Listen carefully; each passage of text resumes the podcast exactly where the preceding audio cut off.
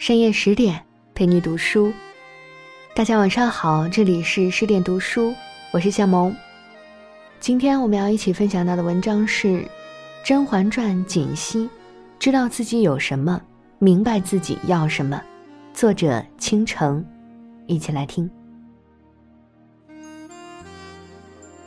甄嬛传》里的角色，哪怕是个小宫女、小太监，都很有看头，因为每个人都入戏。每一个眼神、一个动作、一句话里，都潜伏着人性，而这种人性便决定了一个人是宫斗的牺牲品，还是能活到最后。除了自带主角光环的各位宫斗女主，从头至尾对锦溪颇为佩服。锦溪行事低调，从不张扬，说话知进退，懂分寸。主子对自己再好，也从不逾矩。认定了主子，便从一而终，不离不弃，哪怕数次遭遇生死大难，都挺身而出，舍己护主。面对宫中习以为常的爬高踩低之事，不妄语，不挑拨，就事论事看门道，遇事分析精准，切中要害。可以说，锦溪就是现代职场中的一个高管角色，是领导愿意委以重任且堪重任的。故宫之才。甄嬛出进宫，入住碎玉轩，首领太监康禄海满脸谄笑，说话油腔滑调，话里话外传达的无非就是一个意思：只要主子有好前程，奴才们定全心伺候，尽显阿谀奉承之态。在甄嬛示意下，浣碧把给大伙发的赏钱交给康禄海，他低头哈腰，两手接过，竟然认真的上下掂量了几次。贪图钱财的嘴脸瞬间暴露。此时，锦溪看向他的眼神波澜微露，就这一个眼神，算把自己同康禄海划清了界限。甄嬛初唤锦溪为崔姑姑，毕竟还互不了解，谦虚谨慎总是好的。但锦溪屈膝俯身说：“奴婢不敢，折煞奴婢了。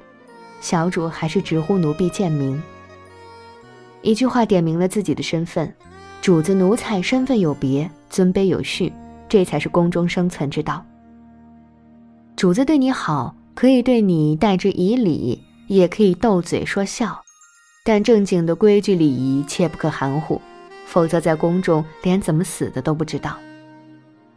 在与甄嬛的初次单独谈话中，锦汐亮出了自己的底牌，以前是服侍太妃的。因太妃喜静，才被指到了碎玉轩。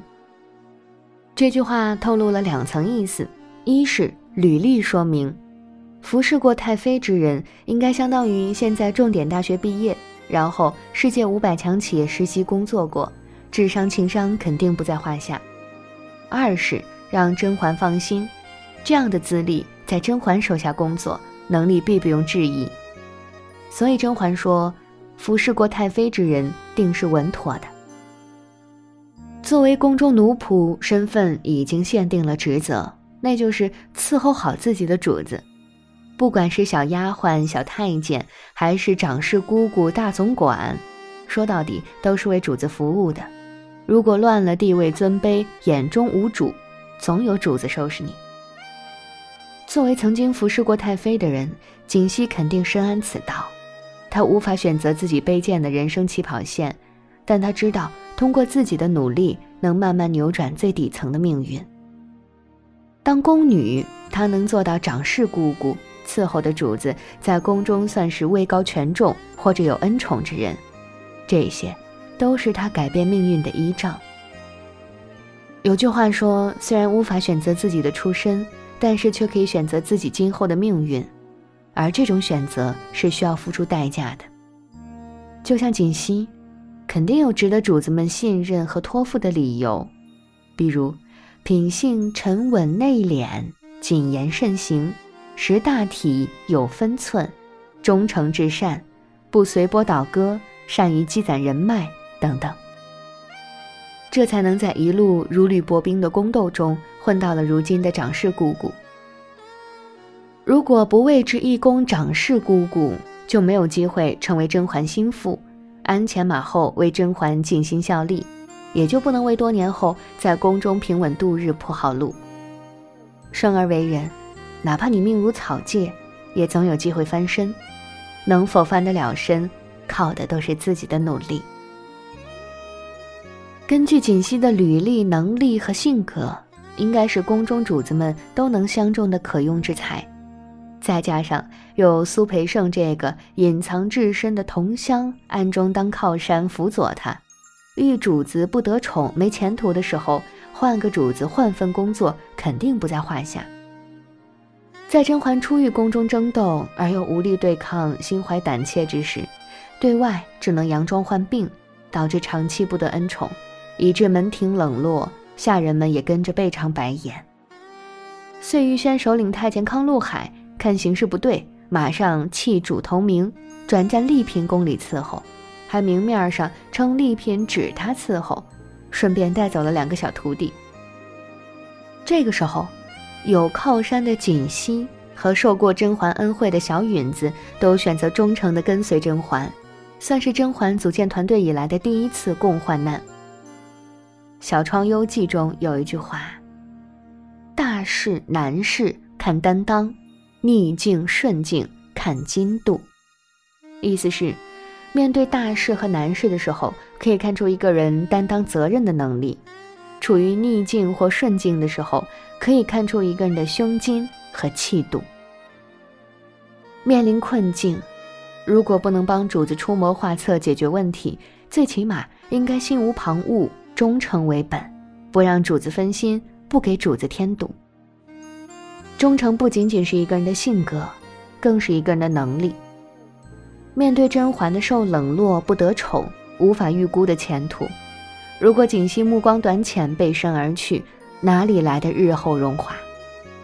况且宫中繁华如绚烂夏花，时日短暂，谁都保不准哪一天哪一刻荣宠或者冷落突至。都在主子荣耀时跟随，没落时相弃。哪个主子又愿意托付于你真情真心，许你个好前程呢？在成为主仆之前，锦溪和甄嬛并无交集，但锦溪心地诚善，一日为主，终生为主，一心拿甄嬛当成自己的天一样护卫着。他明白，只有甄嬛有了前途，他们做下人的才能有前途。他们是一荣俱荣、一损俱损的鱼水关系。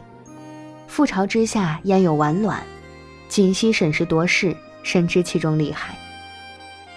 在甄嬛身遭陷害、家人被流放宁古塔之际，她心意已死，抛下刚出生的胧月，前往甘露寺代法修行。在甘露寺里，受到指使的静白处处刁难甄嬛。甄嬛体弱身娇，即使意志再顽强，如果没有锦溪和浣碧不离不弃的帮扶，仅靠甄嬛一人之力。实在难以扛过来。后来避居凌云峰，甄嬛和果郡王定情怀孕，本已放下凡尘名利和世俗之事的追逐，怎奈果郡王殒命的噩耗传来，甄嬛不得不重新打算未来。面对复杂形势，锦溪挺身而出，凭借苏培盛昔日对自己的情谊，把自己当作筹码，引来了苏培盛的鼎力帮忙。这才给甄嬛重新回宫复宠崛起的机会。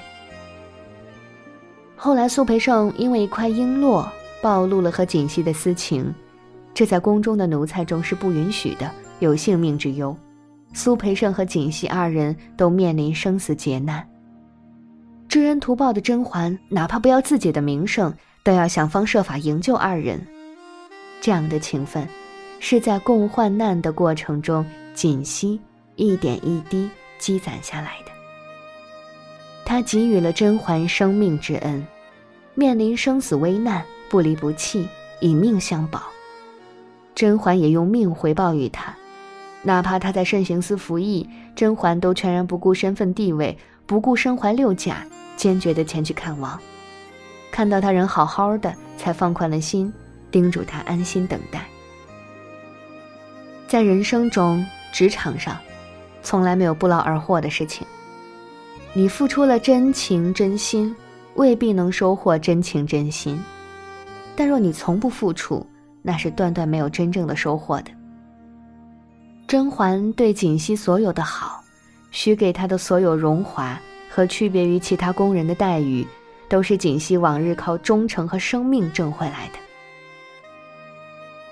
璎珞事件之后，锦汐去苏培盛府邸看望他，回家的苏培盛饱含深情地问了一句：“你还好吗？”